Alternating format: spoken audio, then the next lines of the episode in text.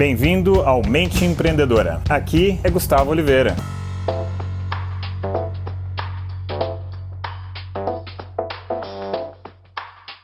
Fala galera, beleza? Gus aqui, vamos ao episódio de hoje. Comecinho aqui do ano. E início de ano em geral é tempo de reflexão e de resoluções de ano novo. Então eu me lembrei de um conto que certa vez eu ouvi o escritor De Rose contar. E esse episódio ele é todo baseado nesse conto. Imagine uma viagem a bordo de um transatlântico. Na entrada do navio, você encontra fila e já começa a reclamar da demora para entrar. E o seu bilhete dá direito à classe B. Ao chegar na sua cabine, logo você percebe que se trata de um verdadeiro cubículo e novamente se irrita. Como o navio balança, você começa a enjoar e não se sente bem, e a viagem começa a se tornar um verdadeiro martírio. Ao invés de diversão, você percebe que vai ter dias muito ruins pela frente. Mas você segue em frente e começa a interagir com os passageiros. E avalia que o pessoal da classe A é muito snob e, portanto, não serve para conversar e para conviver. E o pessoal da classe C também não tem educação.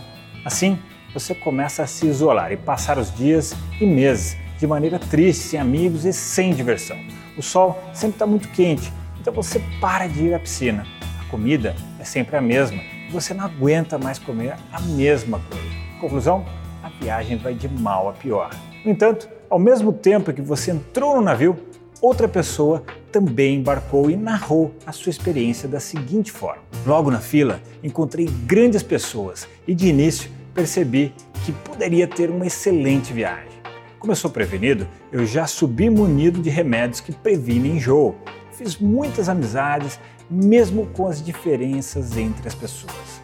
Como a comida era sempre a mesma, de vez em quando eu ajudava na cozinha, sugerindo algumas das minhas especialidades. Na cabine eu não parava nunca, pois eu fazia muitos amigos. Assim, o pequeno tamanho dela não me incomodava. Eu cheguei ao final da viagem satisfeito, feliz e com um profundo sentimento de gratidão. Agora, imagine que essa viagem do transatlântico é a sua vida. Perceba que a mesma experiência ela pode ser vivenciada de diversas maneiras. Qual então vai ser a sua escolha para esse ano?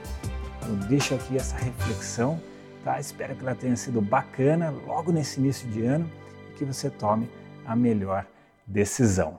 Se você quiser conhecer um pouco mais do meu trabalho, entrar para a minha lista VIP, receber os meus melhores conteúdos todas as semanas, né? clica aqui no link que está nessa postagem, nesse episódio e se registre lá, beleza? Vou deixar para vocês aqui um grande abraço e um excelente ano.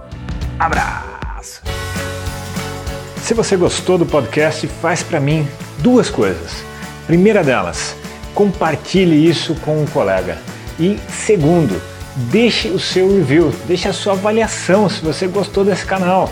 Basta aí entrar no app do podcast e deixar lá a sua avaliação. Eu agradeço muitíssimo. E até o próximo episódio.